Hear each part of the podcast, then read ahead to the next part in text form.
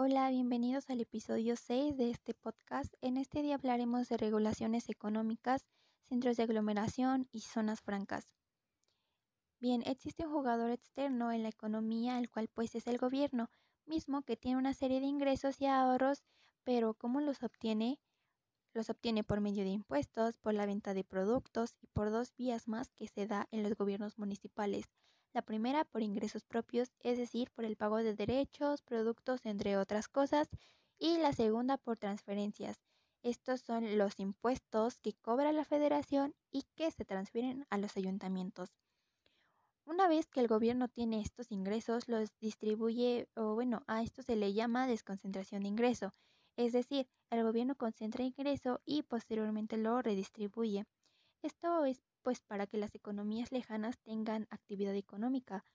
Eh, lo realizan a través de diferentes medios, pues por ejemplo apoyos, becas, etc. El gobierno puede establecer oligopolios, monopolios, cárteles, igual puede impulsar la competencia perfecta, pero también lucha contra los monopolios privados. Los cárteles es una distribución de bienes en donde bien pues no siempre bueno, no se pueden adquirir productos mm, tan sencillo porque su producción ya está destinada a un solo cliente, empresa, etcétera.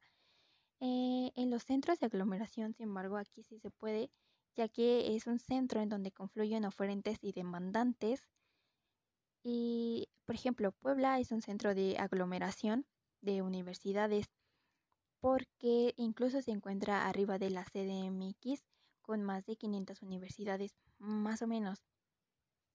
Eh, existen las zonas francas. Estas son centros de aglomeración de producción y de consumo.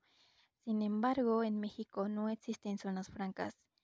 Y con esto termino este podcast. Eh, gracias por escucharme y hasta la próxima semana.